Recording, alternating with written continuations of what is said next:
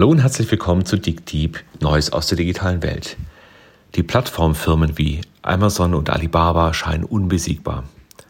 Wie kann Deutschland da den Anschluss wiederfinden? Und wie kann der deutsche Mittelstand mit seinen Maschinenbauern und seinen Blechverarbeitern denn digital werden? Das wollen wir herausfinden, indem wir uns mit einem der erfolgreichsten Startups in dieser Ecke unterhalten, nämlich mit LaserHub. Und LaserHub schafft es, Blechverarbeitung in der Cloud anzubieten. Hört rein in Folge 71.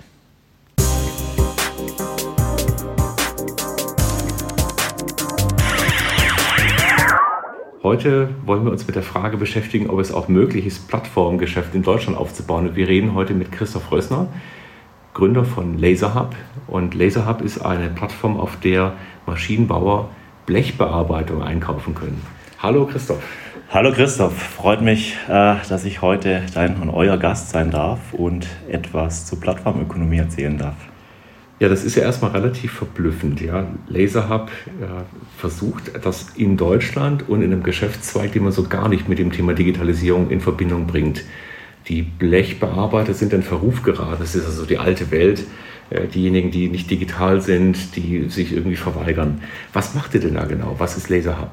Genau, also erstmal vorweggeschoben, die, die Blechbearbeitung ist tatsächlich die, die alte Industrie. Ähm, auch eine sehr spezifische Nische und deshalb für uns äh, wahnsinnig spannend, in dieser Nische gestartet zu sein, um die Digitalisierung im Maschinen- und Anlagenbau bei den Beschaffungsprozessen voranzutreiben.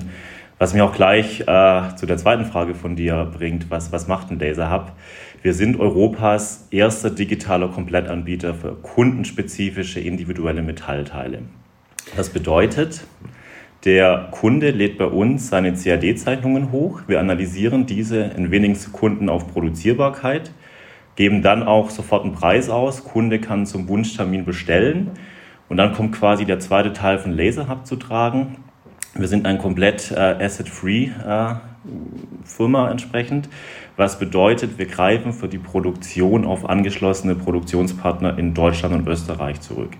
Das heißt, wir haben einen zweiten Algorithmus, der sucht aus dem Pool an möglichen Produktionspartnern den am besten geeigneten Partner aus. Der bekommt von uns diesen Auftrag zugewiesen, produziert in unserem Namen und wir kümmern uns letztlich wieder darum, dass die Bauteile zum einen pünktlich fertiggestellt werden und dann zum anderen natürlich pünktlich beim Kunden auf dem Hof stehen. Das bedeutet zwei Themen, die Laser Hub übernimmt und komplett digitalisiert. Es ist zum einen mal die Angebotserstellung und äh, die Bestellung von Bauteilen, von kundenspezifischen Bauteilen.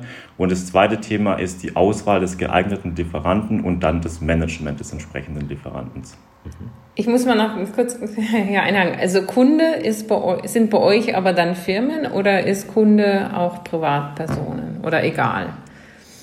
Wir, wir sind ausschließlich im, im B2B-Bereich unterwegs. Das heißt, äh, die Kundengruppe sind äh, hauptsächlich professionelle Einkäufer, wobei das natürlich sehr stark fragmentiert in der Größe der Kunden. Also es beginnt äh, tatsächlich beim kleinen Handwerksbetrieb um die Ecke, also beim Metallbauer, der alles rund ums Haus macht, begonnen beim Balkon über Treppen, über Geländer, über den klassischen Maschinenbauer, den Zulieferer des Maschinenbaus, Anlagenbau, bis hoch äh, zum DAX-Konzern. Also eine sehr diverse B2B-Kundengruppe, die wir bedienen. Also heute, wenn ich das richtig verstehe, wäre es dann so, dass diese Kundengruppe direkt auf irgendein Unternehmen in der, in der Nähe eingeht, also eine etablierte Kundenbeziehung hat.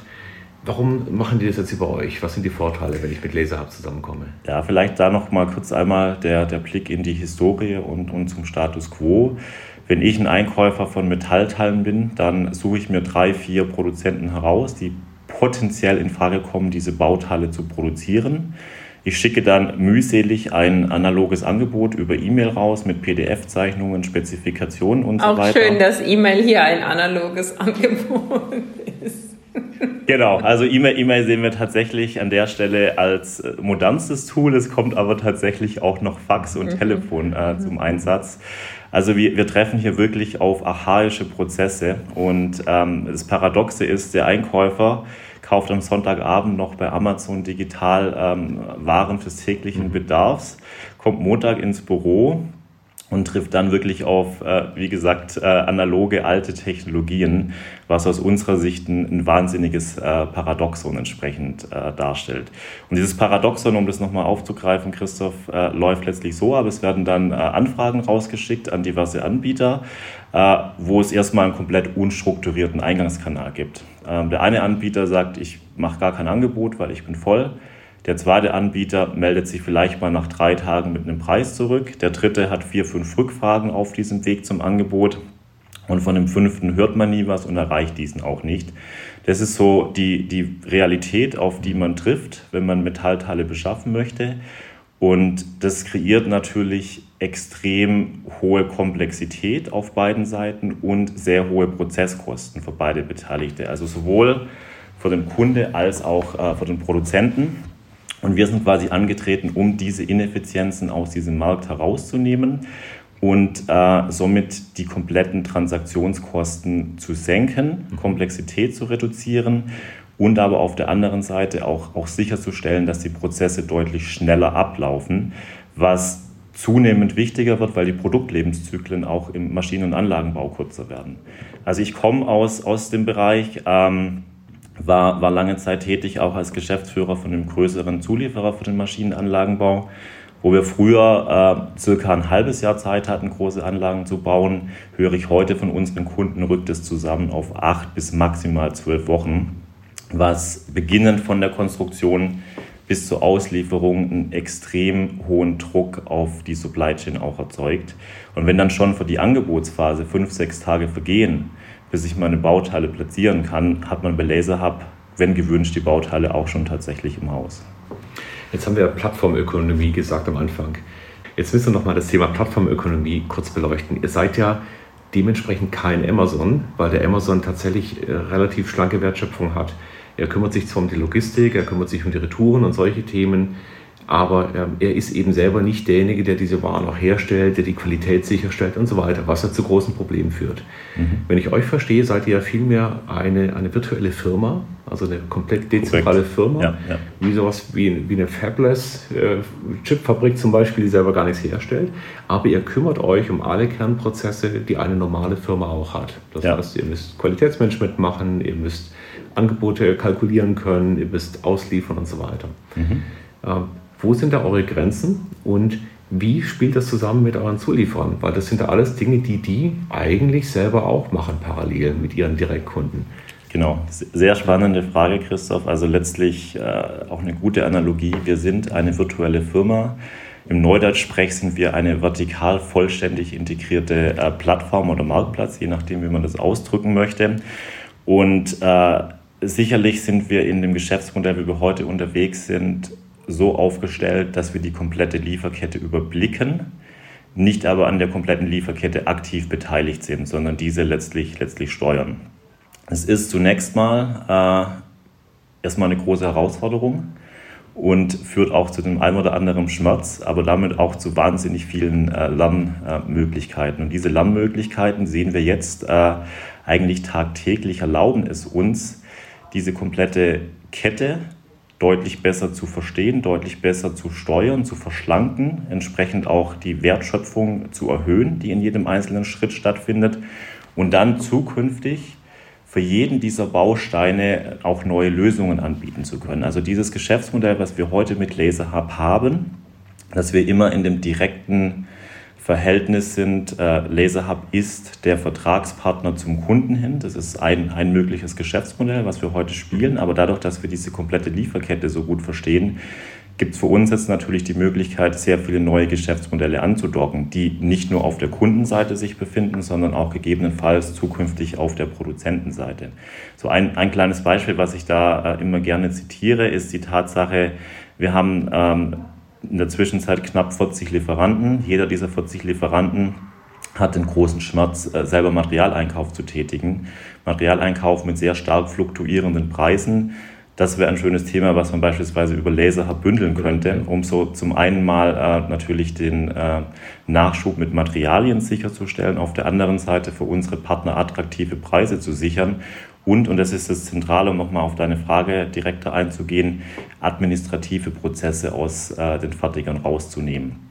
was tatsächlich äh, ein Wunsch ist der Fertiger. Also wir haben äh, bei, bei Produzenten häufig gehört, äh, dass äh, sie letztlich sich sehr gerne auf das Thema Fertigung äh, fokussieren möchten, wo sie auch gut sind, wo sie sehr, sehr viele moderne Assets stehen haben, ähm, aber alles Administrative doch einen sehr großen Schmerz verursacht. Und das ist auch ein Riesenteil des Problems. Also die Fertigung ist absolut State of the Art, aber die Administration ist irgendwie im letzten Jahrhundert stehen geblieben und verursacht entsprechend sehr viel Overhead. Ich habe äh, nochmal genau zu dem Punkt eine Frage.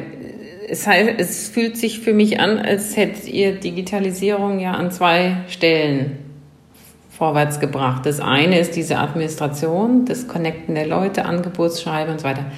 Das andere, was du gesagt hattest, war die Digitalisierung dessen, was überhaupt gefertigt werden muss und dann CAD-System, was auch immer da hinten dran steht, sozusagen den, den, den Bauplan da haben. Ist der Teil was, was die Lieferer oder diejenigen, die das dann anfertigen, eigentlich auch könnten? Oder welches Loch habt ihr da gefüllt? Also Admin-Seite ist mir völlig klar, aber der, der erste Schritt, den du vorhin beschrieben hattest, was war da das Problem, das ihr gelöst habt?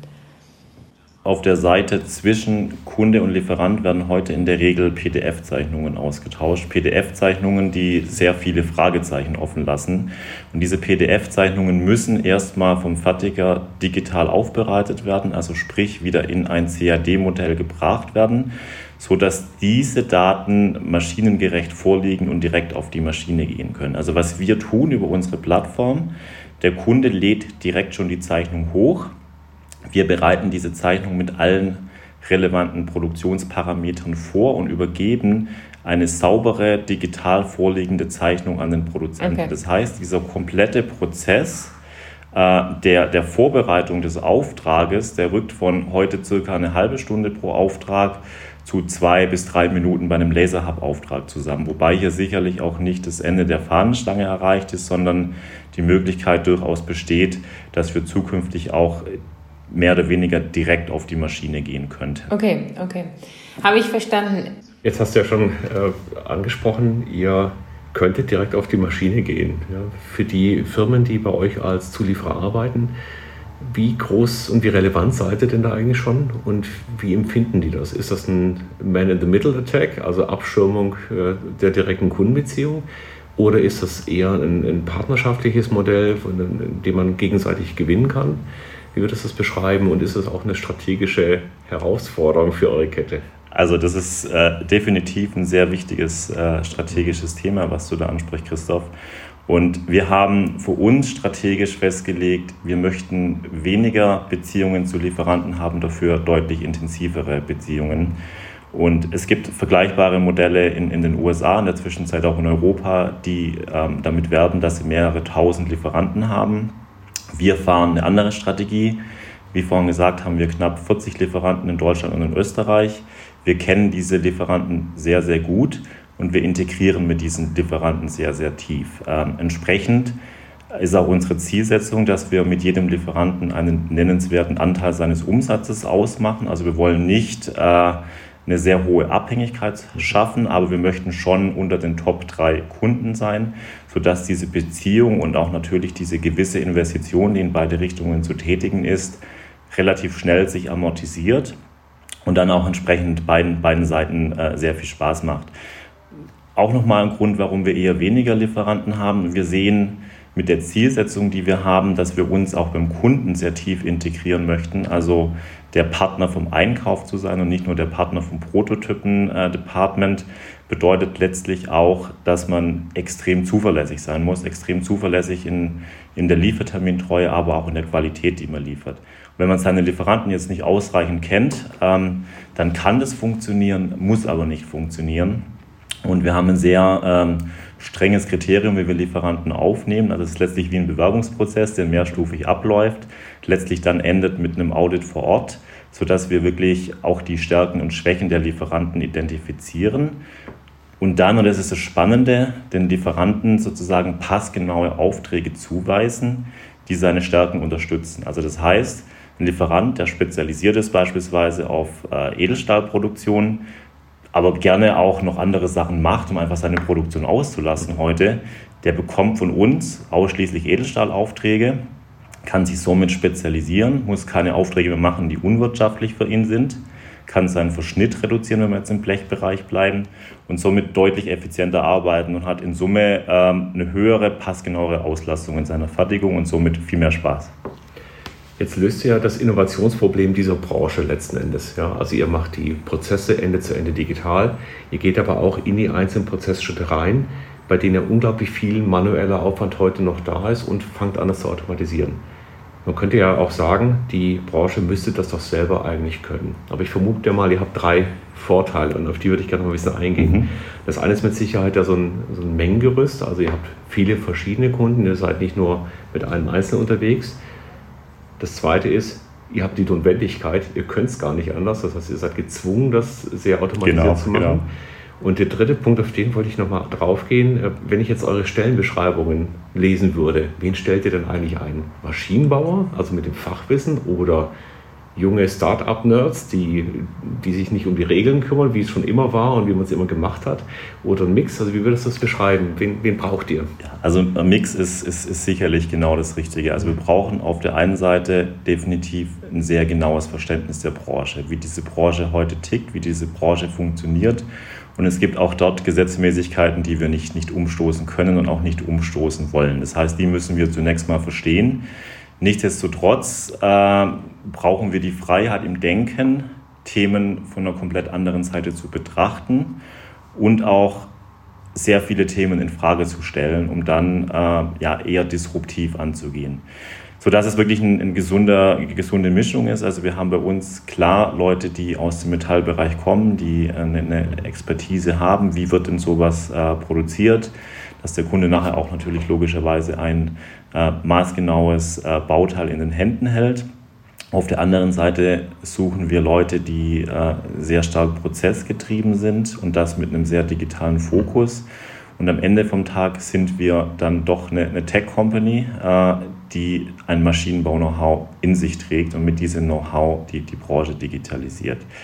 Vielleicht nochmal zu der Eingangsfrage von dir, Christoph, warum schafft die Branche nicht selber? Und es ist eigentlich auch genau der Grund, warum wir sehr stark daran glauben, dass eine Plattform in dieser Branche absolut Sinn macht. Also die Metallverarbeitung ist eine sehr stark fragmentierte Branche. Wir haben allein in Europa 15.000 Produzenten und diese 15.000 Produzenten haben zum Teil unterschiedliche Spezialisierungen, bedienen aber dennoch nur einen sehr regionalen Markt.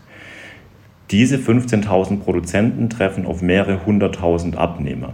Abnehmer ist sozusagen eigentlich die komplette verarbeitende Industrie, die wir in Europa und auch außerhalb von Europa haben, sodass es ein sehr intransparenter Markt entsprechend erstmal ist. Also als Kunde von Metallteilen oder als Einkäufer von Metallteilen werde ich mir extrem schwer tun, den richtigen Produzenten aus dieser Vielzahl an Anbietern herauszufinden. Zweites Thema ist, wir haben eine sehr hohe Transaktionsfrequenz, die äh, durch die vorhin beschriebenen Ineffizienzen im Prozess sich sehr, sehr stark aufsummiert, um, um entsprechend die Prozesskosten anhäuft. Und letztlich, ähm, wenn man dann noch das dritte Kriterium von der, von der Plattform anlegt, es muss einfach ein großer Markt sein, äh, wo es Sinn macht, äh, entsprechend auch über Aggregation von Angebot und Nachfrage Effizienzen zu heben, sodass der vermeintliche Man in the Middle, wie du ihn vorhin genannt hast, nicht Man in the Middle ist, sondern durch das Schaffen von Mehrwert äh, entsprechend auch eine Daseinsberechtigung hat. Und das ist das, was wir ähm, in den letzten drei Jahren jetzt gesehen haben, wenn wir so das Feedback von unseren Kunden und Produzenten anschauen, werden wir nicht als Man in the Middle wahrgenommen, sondern tatsächlich als jemand, der auch einen klaren Mehrwert liefert. Und ich denke, das muss, muss jede Plattform tun und darf nicht nur ein Aggregator in, in der Lieferkette sein, sondern es müssen, müssen klare Mehrwerte geschaffen werden. Du hast ja vorhin von einer vertikal integrierten Plattform gesprochen. Vielleicht kannst du noch ein bisschen erklären, was da die verschiedenen Plattformmodelle waren, die ihr eigentlich anstreben könntet und was vielleicht auch ein nächster Schritt sein könnte. Ja, das ist äh, auch eine sehr spannende Frage. Also für uns war es relativ schnell klar, als wir auf diese Branche geschaut haben und auch mit dem Vorwissen, was wir von der Branche haben, dass genau dieses Modell eigentlich das ist, was dieser Branche fehlt. Also ich habe es vorhin mal kurz gesagt, jeder Produzent hat mehr oder weniger das modernste Equipment, was man sich vorstellen kann. Wir haben da einen, einen sehr treffenden Spruch immer, die haben alle Ferraris in der Garage stehen, fahren die Maschinen dann aber letztlich wie ein Fiat 500 in der 30er-Zone. Und es ist tatsächlich so, die Maschinen sind ausgelegt auf einen Dreischichtbetrieb und äh, sind aber nur 0,6 Schichten tatsächlich äh, produktiv unterwegs. Was dann für uns klar war, man muss diese Maschinenkapazität verfügbar machen und dann gibt es natürlich unterschiedliche Möglichkeiten. Man kann über einen sozusagen offenen Marketplace oder Marktplatz nachdenken, wo Anbieter und Nachfrager sich selber finden mhm. über ein gewisses Interface, wo aber das Problem der Branche nicht gelöst wird. Also das wird gegebenenfalls etwas mehr Auslastung führen, aber es wird dieses administrative Monster, was es auf, auf beiden Seiten gibt, nicht lösen.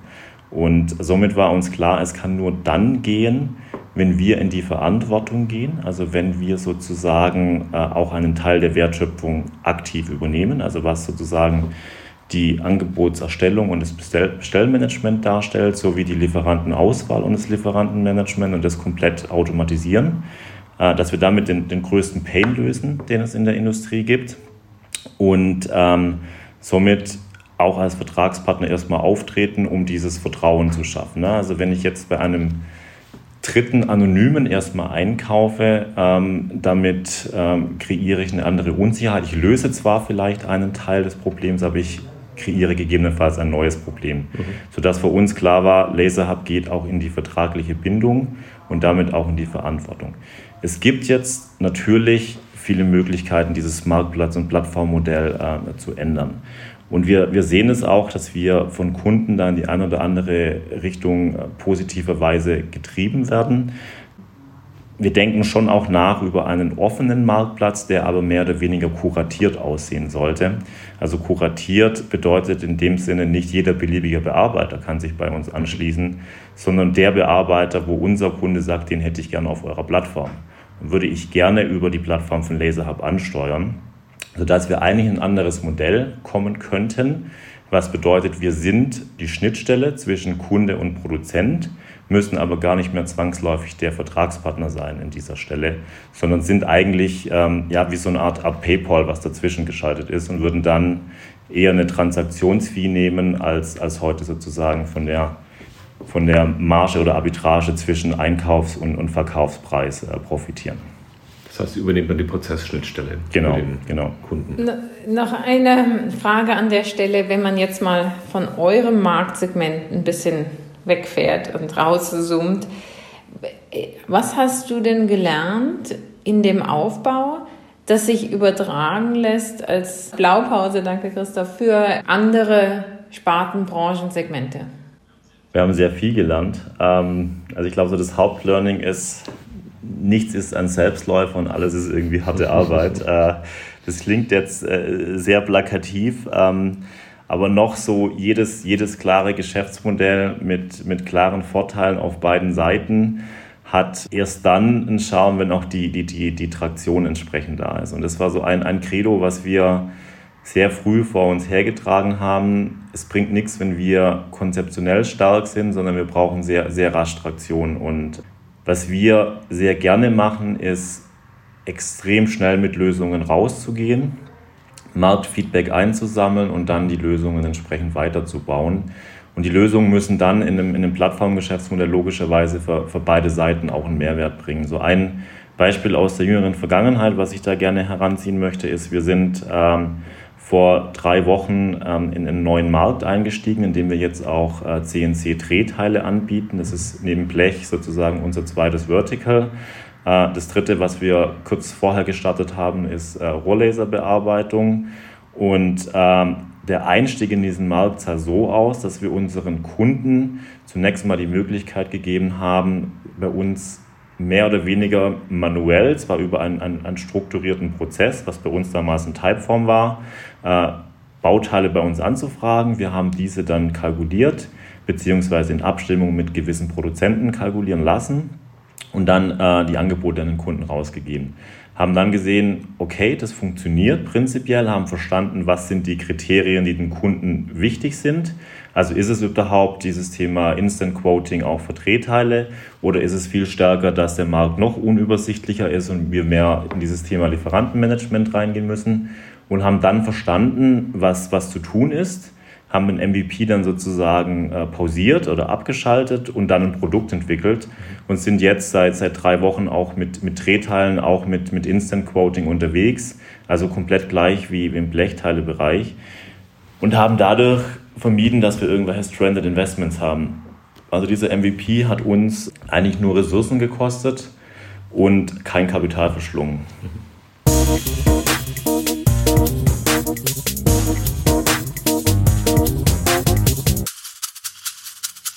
Wo siehst du dich denn in zwei, drei Jahren? Wird dieses Thema dann von euch einfach nur in die Breite gebracht oder werdet ihr euch nochmal heute nochmal euer Geschäftsmodell weiterentwickeln?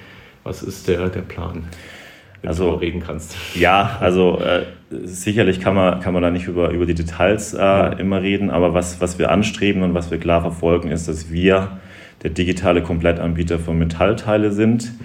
In, in Europa führend sein werden in, in zwei, drei Jahren und äh, das Laser Hub, was jetzt erstmal sehr groß klingt, an jeder Transaktion in diesem Markt beteiligt ist. Und dieses Thema an jeder Transaktion im Markt beteiligt gibt diesen Hinweis, dass wir das nicht über dieses bestehende Geschäftsmodell äh, schaffen werden, weil das famos ist zu sagen, wir lösen wirklich jede Kunden-Lieferanten-Beziehung auf ähm, und, und geht quasi in diese Richtung, die ich vorhin angedeutet hatte, dass wir entlang der kompletten Wertschöpfungskette sehr viele Potenziale für Geschäftsmodelle haben, die sich nicht nur zwangsläufig auf der Kundenseite abspielen müssen, sondern auch auf der anderen Seite, also auf der Produzentenseite, wo wir jetzt vielleicht auch noch gar nicht über diesen großen Hebel verfügen, weil wir da mit 40 Produzenten noch, noch nicht äh, diesen durchschlagenden Erfolg haben werden, aber mit einer wachsenden Produzentenbasis, die bei uns so im Monat jetzt um zwei bis drei Produzenten wächst, ähm, macht es dann doch vielleicht nächstes Jahr richtig, richtig Spaß, äh, dort Geschäftsmodelle anzudocken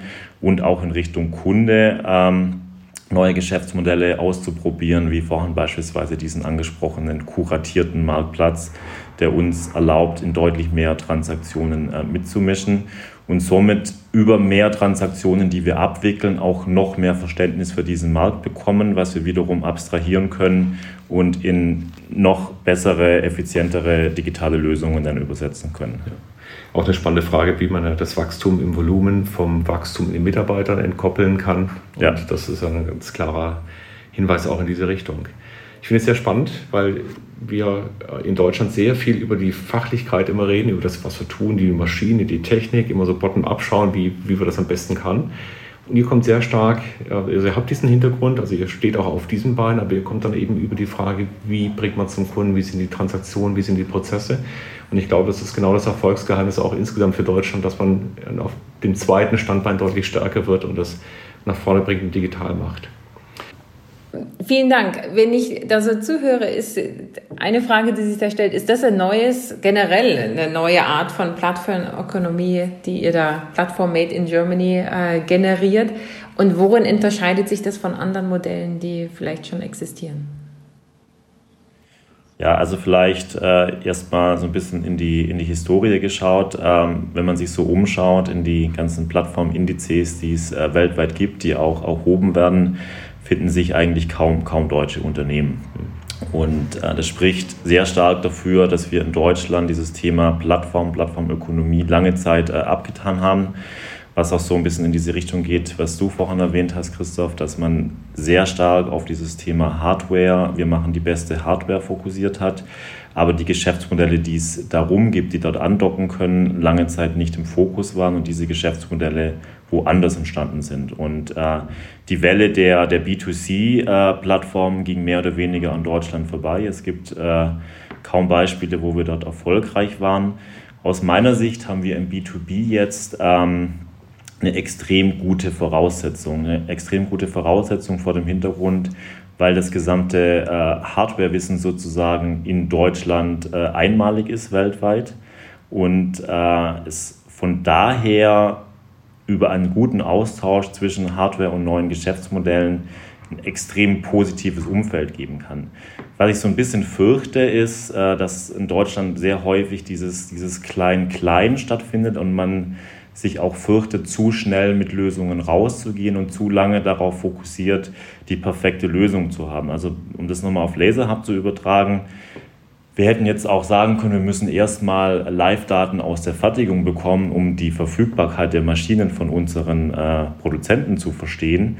Ähm, dann wären wir wahrscheinlich heute noch nicht am Start und hätten keine einzige Transaktion getätigt, sondern wir haben letztlich gesagt, wir brauchen einfach nur mehr Produzenten äh, als Aufträge am Anfang sodass wir gewährleisten können, dass wir jeden Auftrag unterbringen. Also dieser gesunde mhm. Pragmatismus mhm. wäre was, was ich mir äh, für Deutschland hier wünsche und einfach ähm, dieses eben genannte Klein-Klein so etwas äh, auf die Seite stellen, weil ich fürchte, dass gerade in, in, in, China und in den USA durch mehr Kapital und durch dieses Think Big äh, auch dort dieses Thema B2B natürlich jetzt in den Fokus rückt, wenn man sieht, B2C-Geschäftsmodelle sind weitestgehend erschöpft sozusagen und äh, B2B ist äh, in Summe einfach ein wahnsinnig spannender Markt, der äh, ganz, ganz viele Bereiche aufweist, wo jetzt was getan werden muss und jetzt auch massiv investiert wird.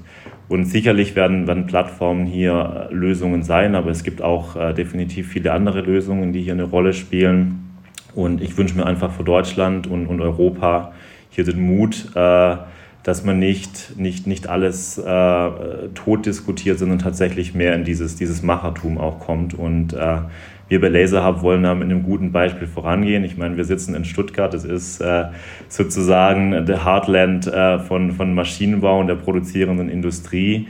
Und was wir schon festgestellt haben, wir sind äh, etwas exotisch hier unter diesen ganzen Maschinenbauern und Automobilisten, ähm, haben dadurch auch den ein oder anderen Nachteil, aber auch sehr, sehr viele Vorteile.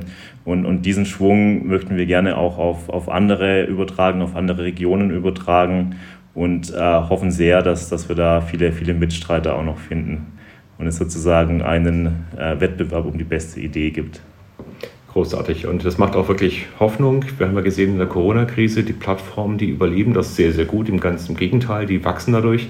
Ich glaube, auch bei euch wird klar, dass die Plattform und die Konzentration auf die jeweiligen Stärken und ein gutes digitales Fundament einfach hilft, in einer, so einer Krise auch zu überstehen. Und ich glaube, das gelingt euch ganz hervorragend. Ich wünsche euch, dass ihr eure Ziele äh, locker erreicht und dass wir noch viel, viel mehr von euch hören. Danke für das großartige Interview und vielen Dank. Genau, vielen Dank. Spaß gemacht. Ja, super. Danke. Tschüss.